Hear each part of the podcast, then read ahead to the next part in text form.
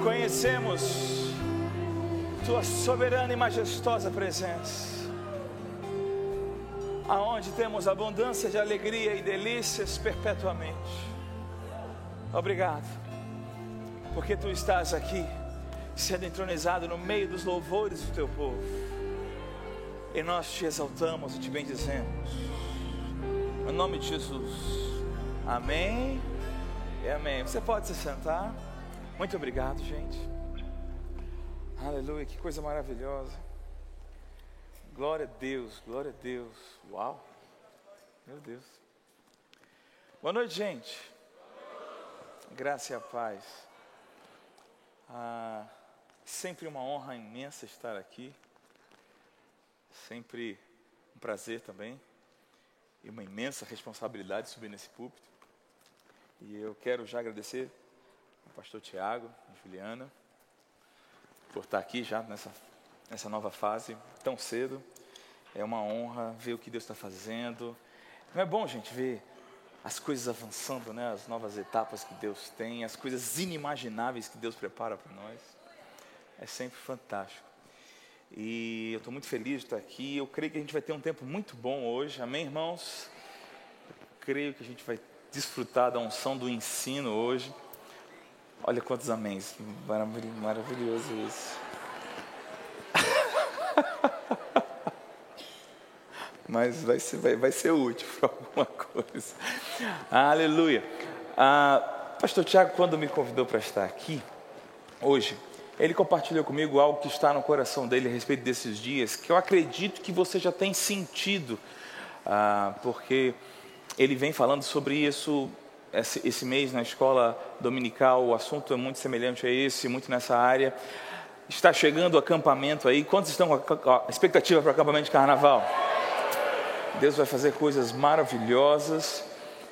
E a gente vai conversar hoje a respeito dos dons do Espírito Santo. Amém, irmãos? Amém? Quem, quem ama os dons do Espírito aqui? Quem gosta de ver os dons em operação aqui? Você fica meio desconfiado quando vê mestre falando de dom do Espírito, fala a verdade. Sim ou não?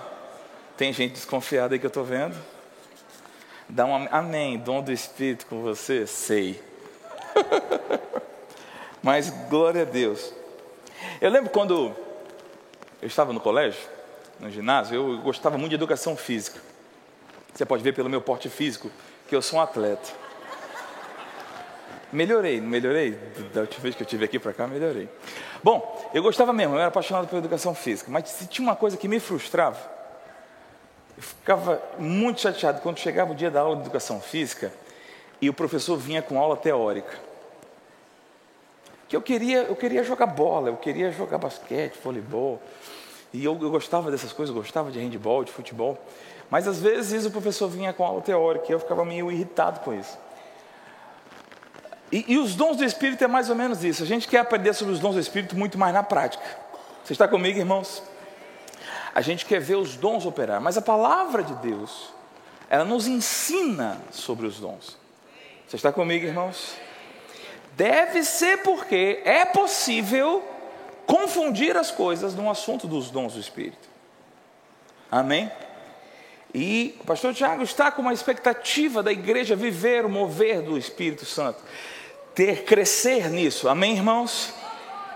E o ensino tem que anteceder essas coisas, para que quando a chuva chegar, existam a, a, a, as calhas para a água fluir estejam desimpedidas. Amém, irmãos? Amém? Estou vendo que você fica um pouco mais animado com o mestre pregando sobre o nosso espírito. Bom, antes de qualquer coisa, eu queria indicar para você dois livros. Um que eu li quando eu tinha 18 anos, e outro que eu li mês passado. E eles são ambos, ah, os dois absurdamente fantásticos. O primeiro é O Espírito Santo e os Seus Dons, de irmão Reagan, de Kenneth Reagan. Eu li esse livro aqui quando eu tinha 18 anos, gente, e mudou minha vida. Ah, é maravilhoso esse livro, não fica impressionado com o tamanho, ele é um livro didático, ele é quase que uma apostila comentada. É maravilhoso esse livro. E eu queria indicar, assim, eu, eu li esse livro agora no mês de janeiro, irmãos, a minha vida foi completamente transformada. O Espírito Santo e você, de Rick Renner, trabalhando juntos como uma dupla dinâmica do céu, Que livro absurdamente fantástico que abençoou minha vida, meu relacionamento com o Espírito Santo. Se você quer crescer nisso, você precisa adquirir esse livro, tem lá na nossa livraria. Esse livro, ah, inclusive, é da nossa editora. Amém? Você trouxe sua Bíblia? Eu queria que você abrisse ela comigo em 1 Coríntios, capítulo 12. Nós vamos fazer uma leitura desse capítulo, dos sete primeiros versículos, acredito eu. Amém?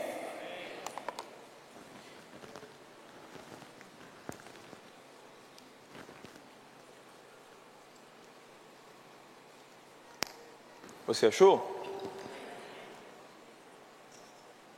Diz assim, 1 Coríntios, capítulo 12, versículo 1, a respeito dos dons espirituais, não quero, diga, não quero. Irmãos, que sejais ignorantes, diga, ignorantes.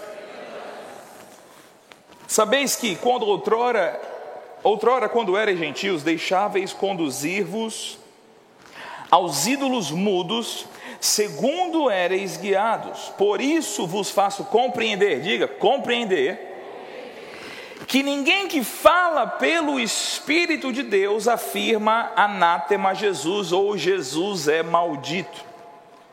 Por outro lado, ninguém pode, mesmo que queira, ninguém pode dizer Senhor Jesus, senão pelo Espírito Santo. Ora, os dons são diversos, mas o Espírito é o mesmo. E é, também há diversidade nos serviços, mas o Senhor é o mesmo. E há diversidade nas realizações, mas o mesmo Deus é quem opera tudo em todos. A manifestação do Espírito é concedida a cada um, visando a um fim proveitoso. Diga, fim proveitoso. Agora pula comigo, por favor, para o último versículo desse capítulo. Versículo 31 diz assim: Entanto Entretanto, procurai como? Com zelo os dons, os melhores dons, e eu passo a mostrar-vos um, ainda um caminho para os dons, que é sobremodo excelente. Amém, irmãos? Eu preciso conversar com você antes de entrar nisso aqui. Eu acredito. Quantos graduados do Rema nós temos aqui? Bastante gente. Quantos gente? Quem já fez o primeiro ano aqui? Só o primeiro ano? Bastante gente também. Se você está um pouco mais de tempo nessa igreja, se você já fez o rema, você sabe muito bem que esse é o capítulo dos dons do Espírito, os, os nove dons do Espírito, as nove manifestações do Espírito. Tem inclusive uma matéria do rema chamada As Manifestações do Espírito, onde nós estudamos detalhadamente cada um desses dons, como eles operam, como é que funcionam, o que significa cada nome. Mas é preciso entender a igreja de Corinto antes de entendermos o que Paulo está fazendo aqui. A cidade de Corinto era uma cidade relativamente recente, ela era da Grécia Antiga, ela foi totalmente destruída e aproximadamente em 45 anos de Cristo, Júlio César, o imperador romano, reedificou essa cidade. Então, apesar dela ser uma cidade grega, ela era uma cidade fundada pelo imperador romano. Você está comigo, irmãos? Então, ela era um misto de cidade romana e grega. E ela era também uma cidade portuária, na verdade ela ficava no meio do caminho entre dois portos. Então ela era uma cidade de era uma rota comercial muito grande.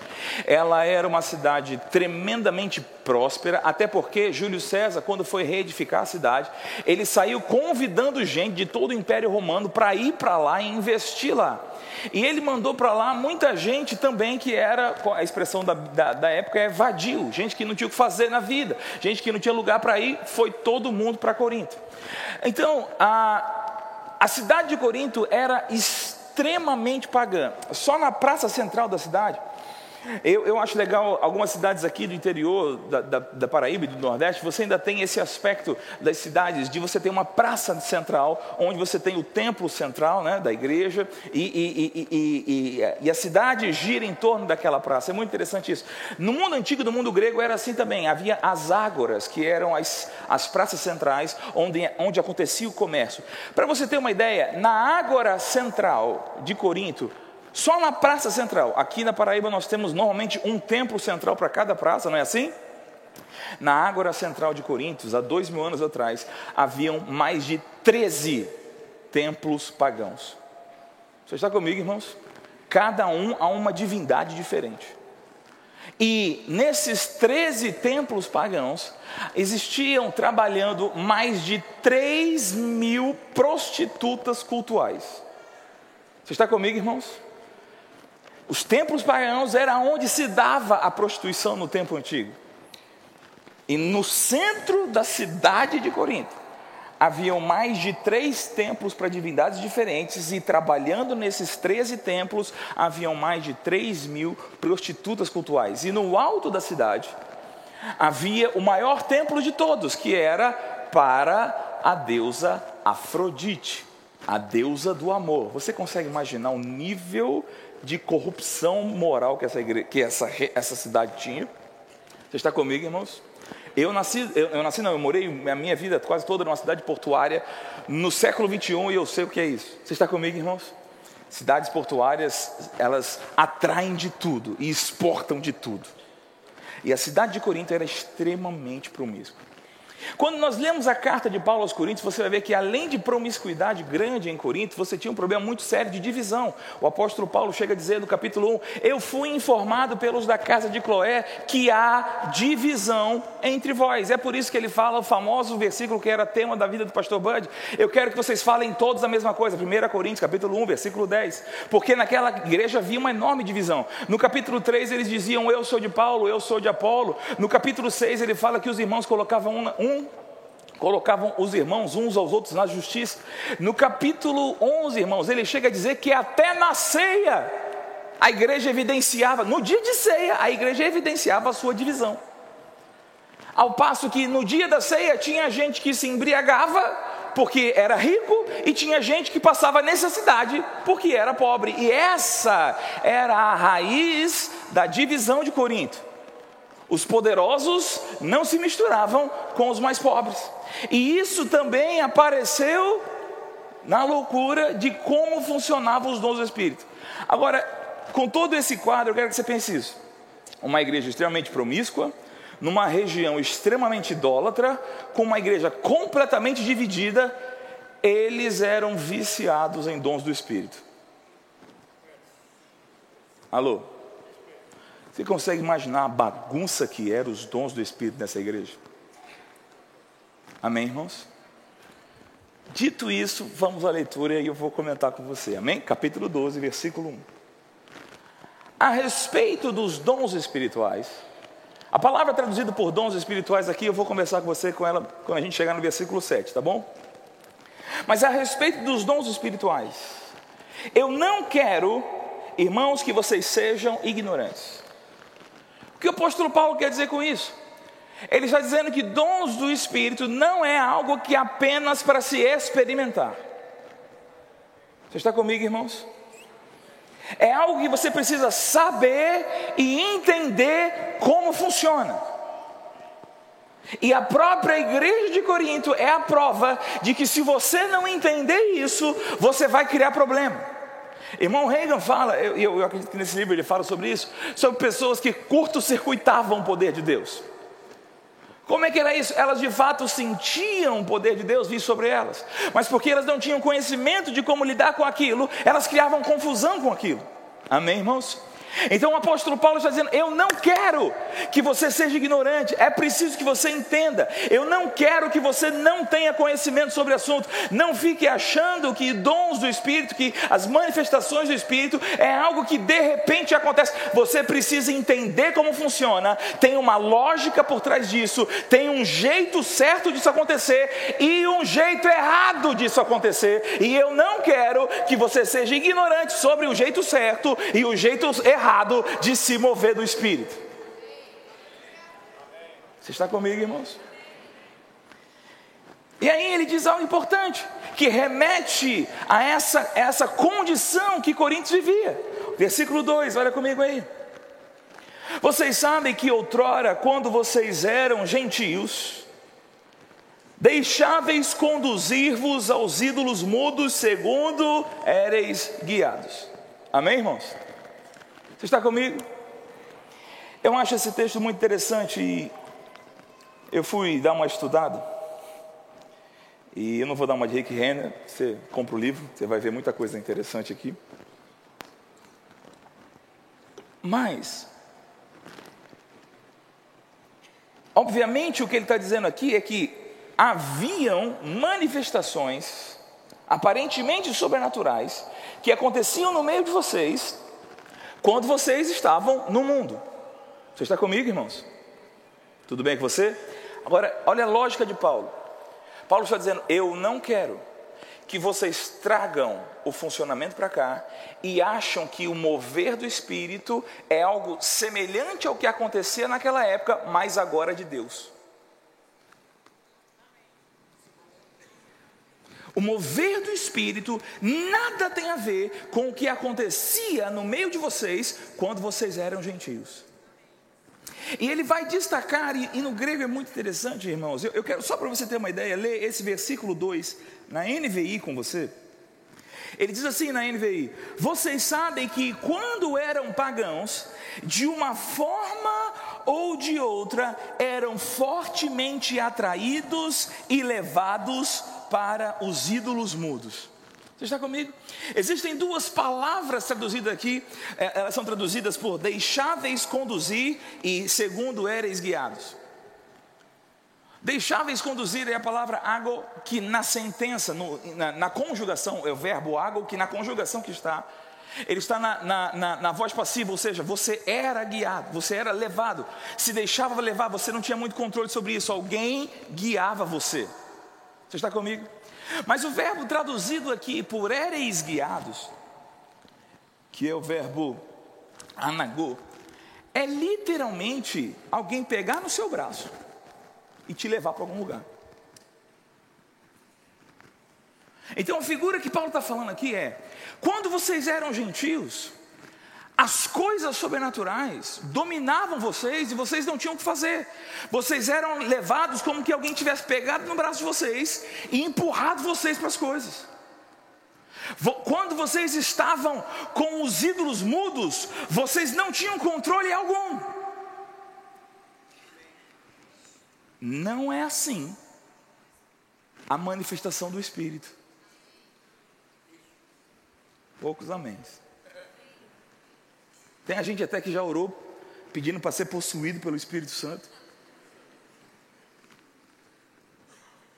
Mas o que Paulo está dizendo é que os ídolos mudos é que dominavam, controlavam, é que levavam você para onde você não queria ir e você não tinha como reagir. Isso é coisa de ídolo mudo, as coisas do Espírito não são assim.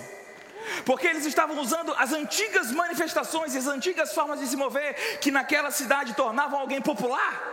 Dentro da igreja, eles estavam acostumados com aquelas manifestações. Então eles começavam a agir na igreja como agiam antes. Mas por que, que eu estou destacando tanto isso? Porque você conhece um país hoje, no século 21, que é extremamente místico, extremamente envolvido com prostituição e extremamente dividido na sua estrutura e, que, e um país que quem tem mais dinheiro vale mais? Alô? Vocês conhecem algum país assim por aqui? Isso, isso aqui parece o Brasil, não? Sim ou não, gente? Corinto tinha todo tipo de mistura religiosa. Um dos maiores orgulhos do nosso país. A promiscuidade era absurda. E tudo isso estava na igreja, porque eles eram recém-convertidos, eles eram os novos desse negócio, começaram a ver os dons e queriam viver a manifestação dos dons. Provavelmente ouviram histórias do povo embriagado lá em Pentecoste. Você se lembra? Quando os, os não crentes viram o povo cheio do Espírito no Pentecoste, o que foi que eles disseram, gente? Eles estão como que? Embriagados. Eu te pergunto, falar outros idiomas é coisa de bêbado? Não é porque eles falavam em outras línguas que o povo lá de Jerusalém achou que o povo em Pentecoste estava embriagado, concorda comigo, irmãos? Porque se eu vejo alguém falando outros idiomas, eu vou achar que ele está no perfeito juízo, eu não vou achar que ele está bêbado. Só pode ser porque o povo em Pentecoste se moveu de um jeito estranho. Provavelmente o povo de Corinto ouviu falar isso. Provavelmente o povo de Corinto viu manifestações assim e achou que era a mesma coisa daquilo que eles estavam acostumados no mundo. E Paulo está dizendo: não, não é a mesma coisa. Não é do mesmo jeito, não funciona igual. Lá vocês eram conduzidos, vocês eram dominados. Aqui não. Oh, aleluia. Aleluia. Glória a Deus. Versículo 3. Vamos em frente. Por isso eu vos faço compreender que ninguém que fala pelo Espírito Santo afirma o quê? Anátema. Irmãos, pensa na loucura que era essa igreja. Porque no auge do mover do Espírito nessa igreja, aparecia gente gritando assim: Jesus é maldito. Imagina a confusão disso aqui. Agora segura ele para cá. Por mais neófito que alguém seja, se essa pessoa se converteu a Jesus Cristo, por mais infantil na fé que ele seja, você acha que ele vai chegar a gritar Jesus maldito? Pensa comigo, ele se converteu domingo passado. E hoje ele se confundiu no culto do Espírito Santo, na terça-feira. Se confundiu e saiu gritando Jesus maldito. Você acredita nisso? Ele vai gritar Jesus maldito na igreja? Não que estava acontecendo aqui? Eles estavam se entregando aos antigos ídolos mudos. Alô? Porque não entender como o espírito funciona fez eles dar abertura para os velhos espíritos que os dominavam. Alô? Tudo bem com você? Amém? Poucos améns. Eu estou só preparando a cama. Você vai dar amém no, no acampamento, amém? Vai ser, vai ser poderoso, irmão. Eu vos faço compreender que ninguém que fala pelo Espírito afirma o quê? Anátema Jesus. Quem está falando anátema Jesus está sendo conduzido e guiado por ídolo mudo. Amém, irmãos?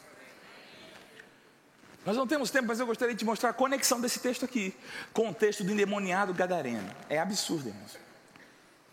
O que está acontecendo aqui é exatamente o que acontecia com o endemoniado gadareno. Não dá tempo de eu te mostrar. Estou cantando o pastor Tiago para ele me trazer de novo aqui.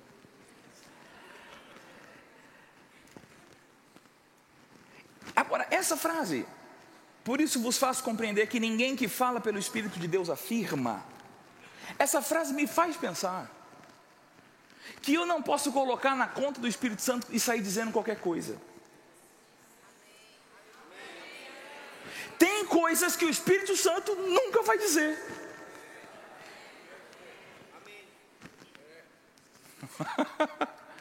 Eu não posso fazer, olha, o Espírito veio sobre mim e ele mandou fazer isso. Tem certeza? O santo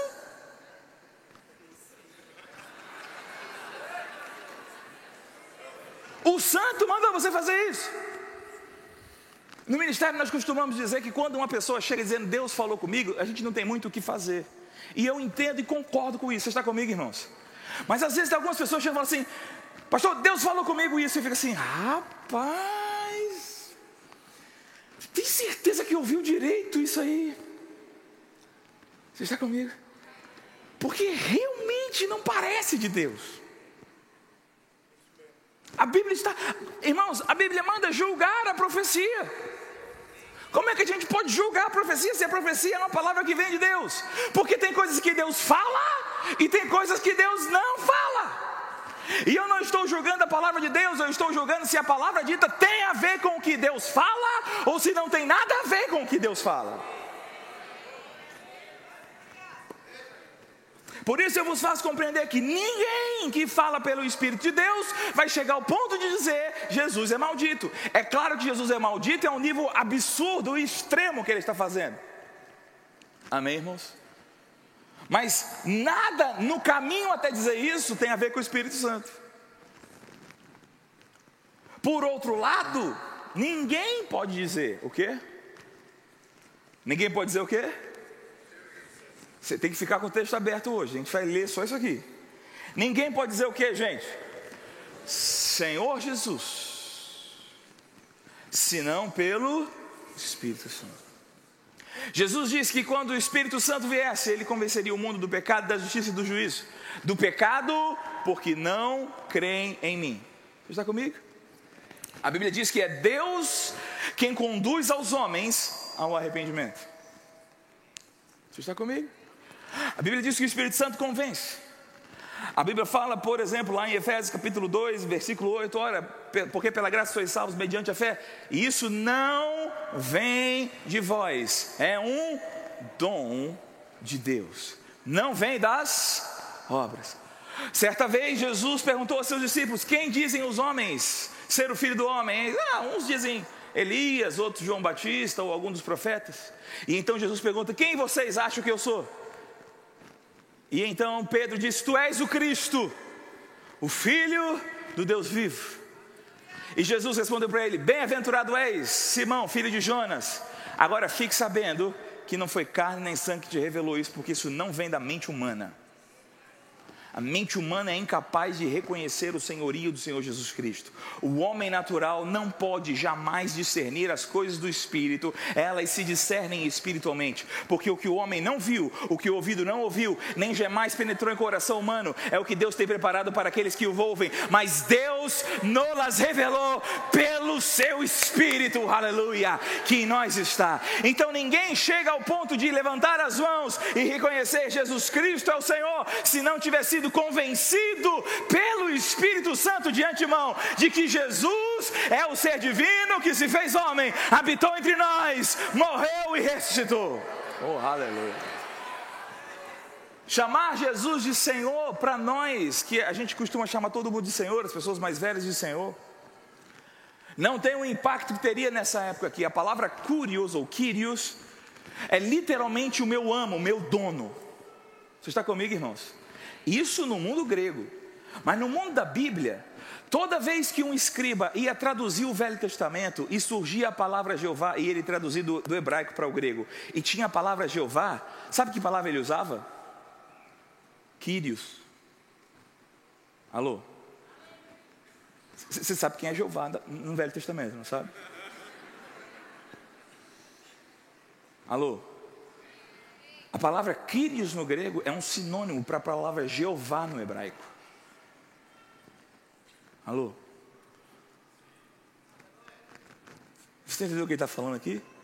Ninguém pode reconhecer a divindade do Senhor Jesus, a não ser pelo Espírito Santo. Alô? Tudo bem com você? Está vivo ainda ou não? Então, esses primeiros três versículos nos dizem algo muito importante. Não devemos ignorar como os dons funcionam. Você está comigo? E é por isso que o versículo 3 começa assim: Eu vos faço compreender. Eu não quero que vocês sejam ignorantes, por isso eu mesmo faço questão de fazer vocês compreenderem. Primeira coisa, não devemos ser ignorantes, devemos compreender o mover do Espírito. Você está comigo, irmãos? Segunda coisa, o Espírito Santo se movendo não tem nada a ver com qualquer outro espírito se movendo. Espírito Santo não domina, Espírito Santo não tira o poder de decisão, Espírito Santo não carrega ou empurra ninguém para nada. Isso são os ídolos mudos que fazem. Outra coisa importante: a função do Espírito Santo não é fazer você falar o que você acha, porque tem coisas que ele fala e que ele não fala. Mas a função do Espírito Santo e a atuação dele é dar glória ao Senhor Jesus. Toda vez que ele se move, Jesus sai glorificado. Jesus mesmo disse: Eu não me glorifico, eu não dou testemunho de mim, outro é que vai fazer isso. Ele me glorificará, porque há de receber o que é meu e vou-lo-á de entregar. Ele vos fará lembrar as palavras que eu vos tenho dito, ele vos guiará toda a verdade. Convém-vos que eu vá, porque se eu não for, o consolador não virá. Mas quando eu for, e eu vou enviá-los da parte do, do Pai. Você está comigo, irmãos? O Espírito Santo, o Espírito da verdade que o mundo não pode receber, porque não vê nem o conhece, mas vós já o conheceis Por que, que os discípulos já conheciam, se não tinham nascido de novo? Porque eles estavam vendo como o Espírito Santo se movia na vida de Jesus. E quando Jesus fosse, o Espírito Santo cairia sobre eles e eles reconheceriam: o que eu estou fazendo é igual ao que Jesus fez. Então é porque o Espírito que estava sobre Jesus, aleluia, agora está sobre mim. De quem é a glória? De Jesus nesse negócio. Oh, aleluia. Resolvido o problema de como eles lidavam com a cultura, agora ele vai lidar com as questões dentro da igreja. Versículo 4. Ora, os dons são diversos. Ele vai dizer a mesma frase com algumas diferenças importantes três vezes. Os dons são o quê? Diversos.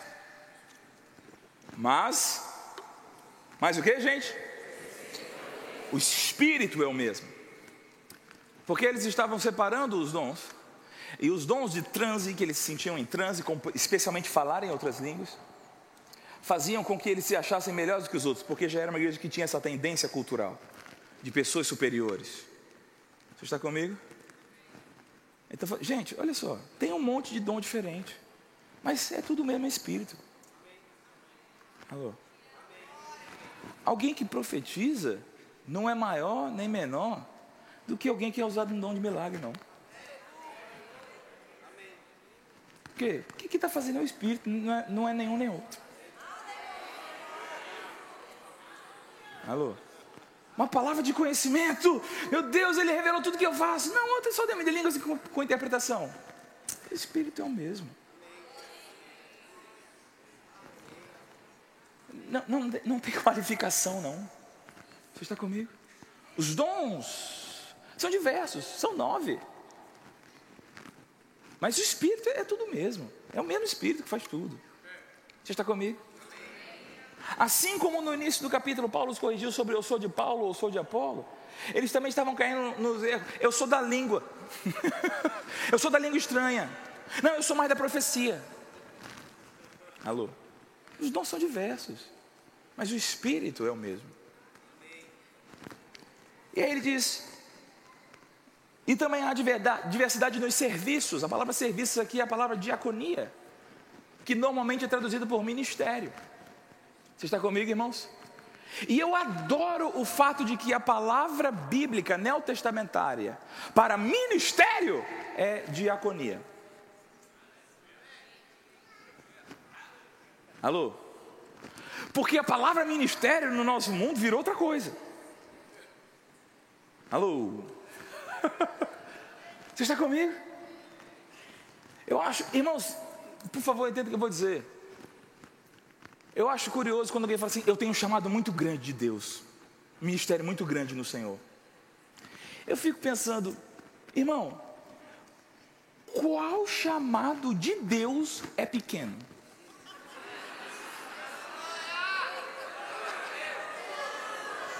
Fica olhando Deus, as pessoas nascendo. Esse aqui vou dar um chamado grande. Esse aqui não gostei, vou dar um chamadozinho porcaria.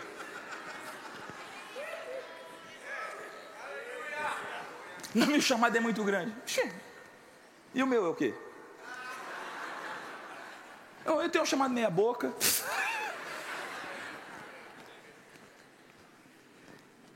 Alô?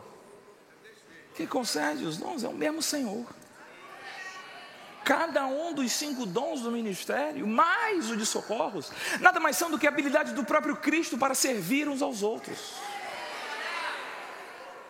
É como Cristo andava no apostolado, é como Cristo profetizava, é como Cristo evangelizava, é como Cristo pastoreava, é como Cristo ensinava, é como Cristo servia. Isso são os dons do ministério, espalhados na igreja para que ela não fique órfã de Cristo. Você está comigo, irmãos? Ele diz: e há diversidade nas realizações, e eu gosto disso aqui. A palavra realizações aqui é energia. Apesar de ser traduzido por o que fazer, mas ele está falando da capacidade para fazer. Você está comigo? Energia. Energia. De onde vem energia? Amém, irmãos? A energia para fazer todas as coisas não é nossa. A força para fazer tudo não é nossa. O que ele está falando aqui é que existem inúmeras combinações, existem diversos dons do Espírito, existem cinco dons do ministério, mais ministério de socorros, e mais a energia para fazer tudo isso girar vem de Deus. Pode ser um pastor na palavra de conhecimento, um profeta operando em dons de cura, pode ser o que for, a energia para tudo isso é Deus. O mesmo Deus é quem opera tudo em todos. Não podemos nos glorificar uns sobre os outros, porque quem está fazendo a força desse negócio é Deus. O dom é do Espírito, o ministério é do Senhor Jesus e a força é de Deus. Oh, aleluia.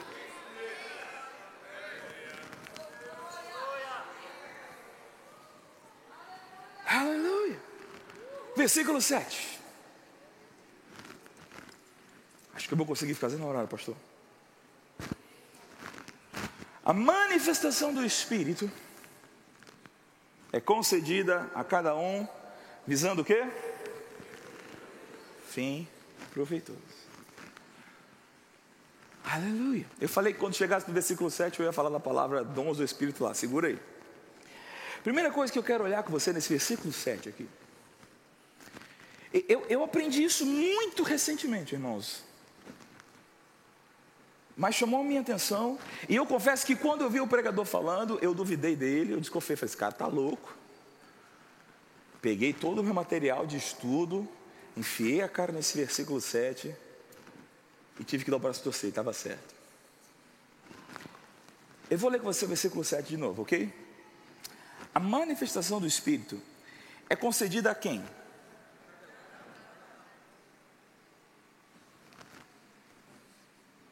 Quem? Você é um?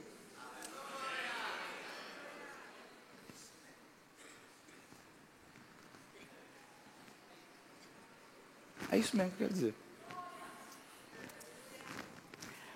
A palavra traduzida por cata aqui é uma palavra muito interessante.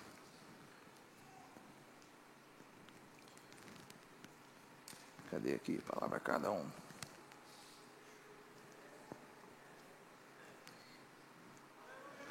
Que um dos dicionários que eu tenho aqui traduz essa palavra da seguinte forma: cada um de uma totalidade num sentido distributivo. O que isso quer dizer? Tem uma totalidade de pessoas aqui? Alô? Então, cada um dessa totalidade é repartido, é distribuído igualitariamente a manifestação do Espírito.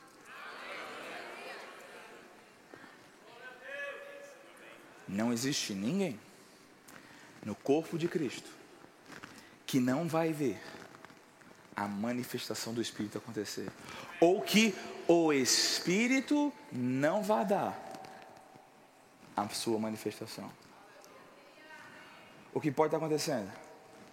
A ignorância sobre a ignorância de como funciona. Você está comigo, irmãos? Eu não sei o que é o Espírito Santo. Eu não conheço, eu não estou com ele, eu não conheço a sua voz.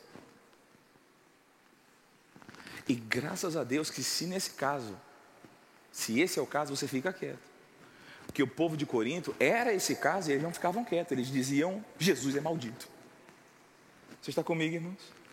Mas a Bíblia está dizendo que é desejo do Espírito Santo se mover e se manifestar em cada um da totalidade.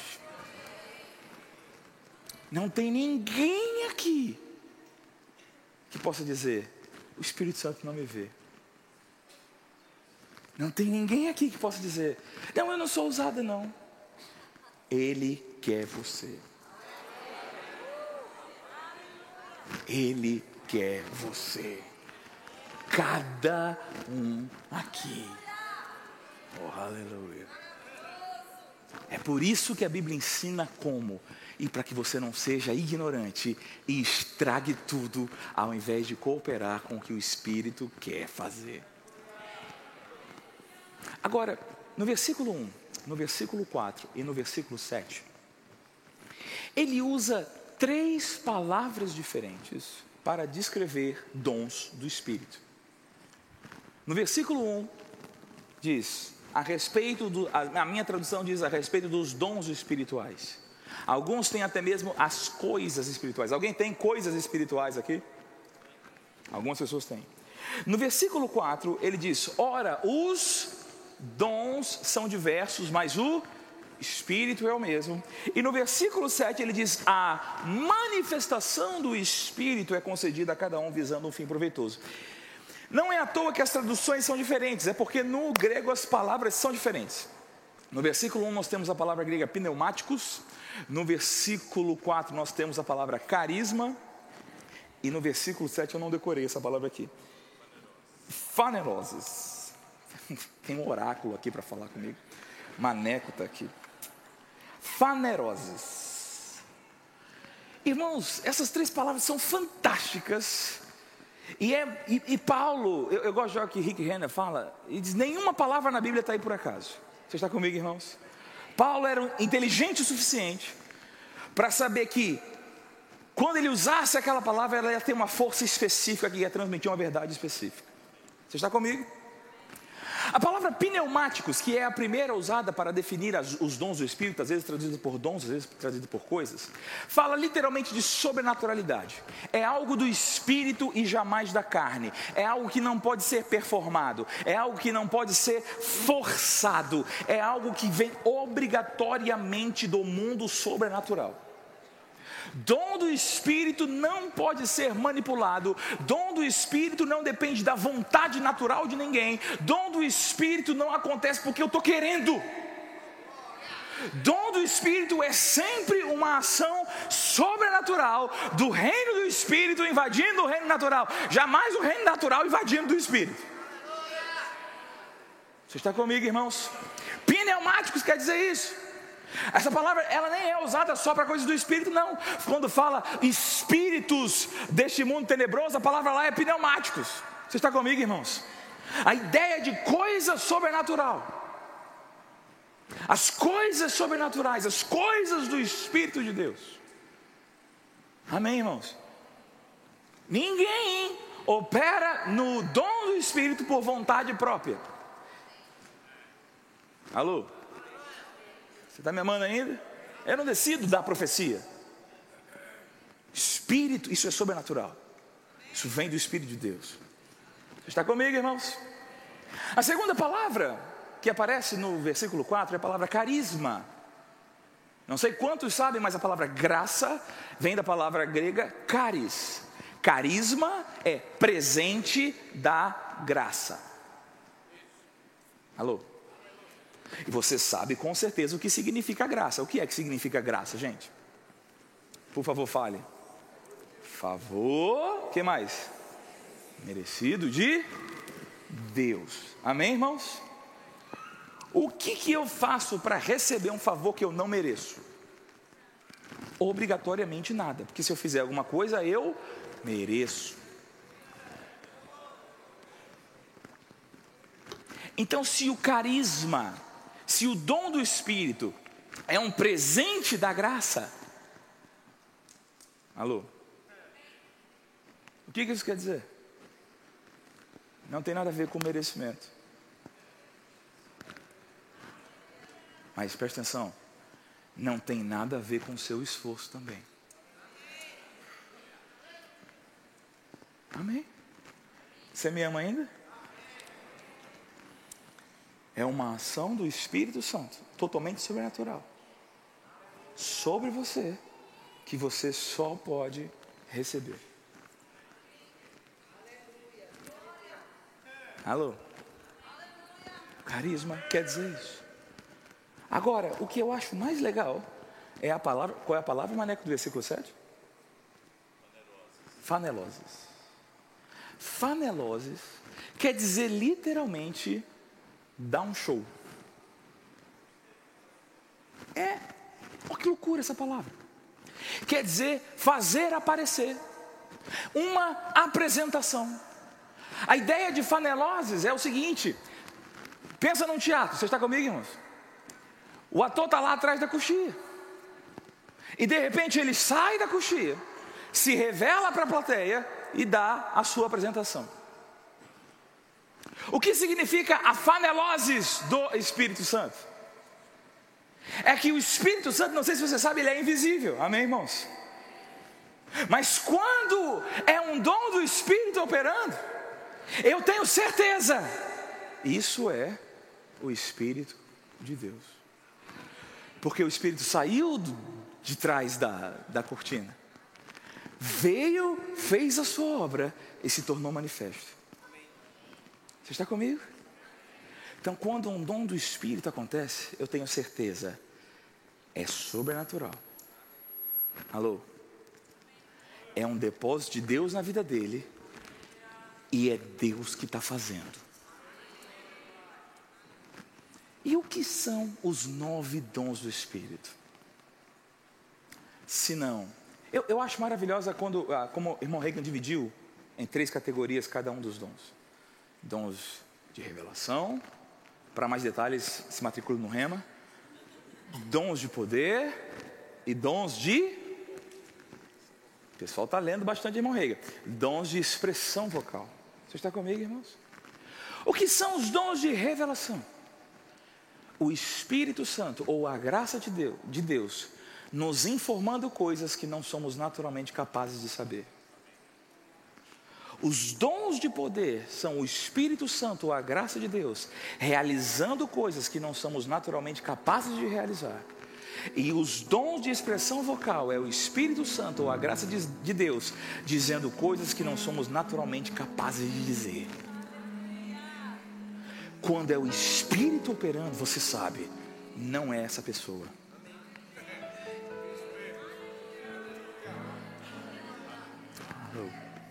Você me ama ainda? Agora eu quero encerrar. Vá comigo lá para o versículo 31 novamente. Porque apesar de toda a doutrina dizer claramente que nada tem a ver com merecimento ou qualificação, tem duas coisas importantes para estar operando no dom do Espírito. Você está comigo, irmãos? Quer saber o que, o que, o que, que dá para a gente fazer então? Primeira coisa, qual é o, o Espírito de Deus, vamos chamar assim, é conhecido por vários nomes na Bíblia. Qual é o nome mais popular dele, gente? nome do Espírito de Deus. Qual é o nome mais popular do Espírito? Espírito Santo. O que isso quer dizer? Que ele é o que? Santo. Aonde você acha que o Espírito que se apresenta como santo se sente confortável de estar? Veja, é ele que vai fazer. Mas você acha que ele está confortável de agir aonde? Alô? Você está comigo? A segunda coisa, Paulo fala algo interessante aqui. A primeira frase. Se você foi meu aluno na escola de mim, você sabe que eu detesto partear do versículo. Mas dessa vez eu vou ficar só com a parteada do versículo. Eu vou falar de amor quando o Espírito Santo e o pastor Tiago permitir. Sobre o, o amor aqui. Mas o versículo 31 diz assim: Entanto, procurai com o quê? Zelo. Você está comigo? Procurai com zelo. A palavra traduzida por zelo aqui é literalmente zelo, é, a palavra no grego é zelo mesmo, ela é assim. Mas olha só o que quer dizer: arder em zelo, estar cheio ou ferver de ciúme, ódio, raiva, desejar sinceramente, procurar, empenhar-se por alguém ser o objeto do zelo dos outros, ser zeloso, procurado, enciumado. Eu não tenho como dominar o Espírito Santo e decidir o que ele vai fazer agora, você entende isso? Mas eu posso diariamente, eu posso na minha oração diária desejar ardentemente eu posso me apresentar para Ele diariamente, e essa apresentação, ela mesma me purifica, porque se eu quero a manifestação do Espírito que é Santo, isso, essa comunhão me santifica. Eu desejo ardentemente, eu quero ardentemente, essa busca permite que Ele me qualifique. Para quando Ele quiser mover, eu sou um vaso pronto.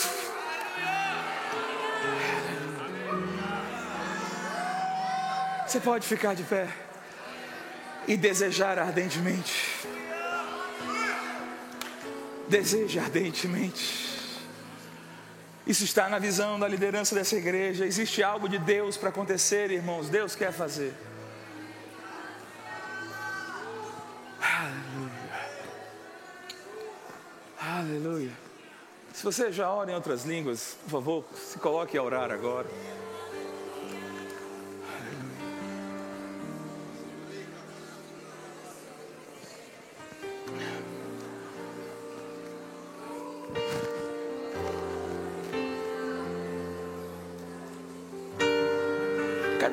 Rapaz que passou na universidade? Cadê? Passou na USP. Gabriel, cadê você? Ah, está lá. Ah. Eu devia ter feito isso no início. Os pais dele estão aqui? Deus adestrou as mãos dele. Deus abriu esse lugar. Ele é brilhante, mas em primeiro lugar foi coisa de Deus. Deus está plantando ele naquele lugar para dirigir algo lá. E como o pastor Tiago orou, ele precisa se manter incontaminado do mundo. E o testemunho dele, a vida dele vai atrair. E um movimento vai começar na USP. Por causa dele diz o Senhor.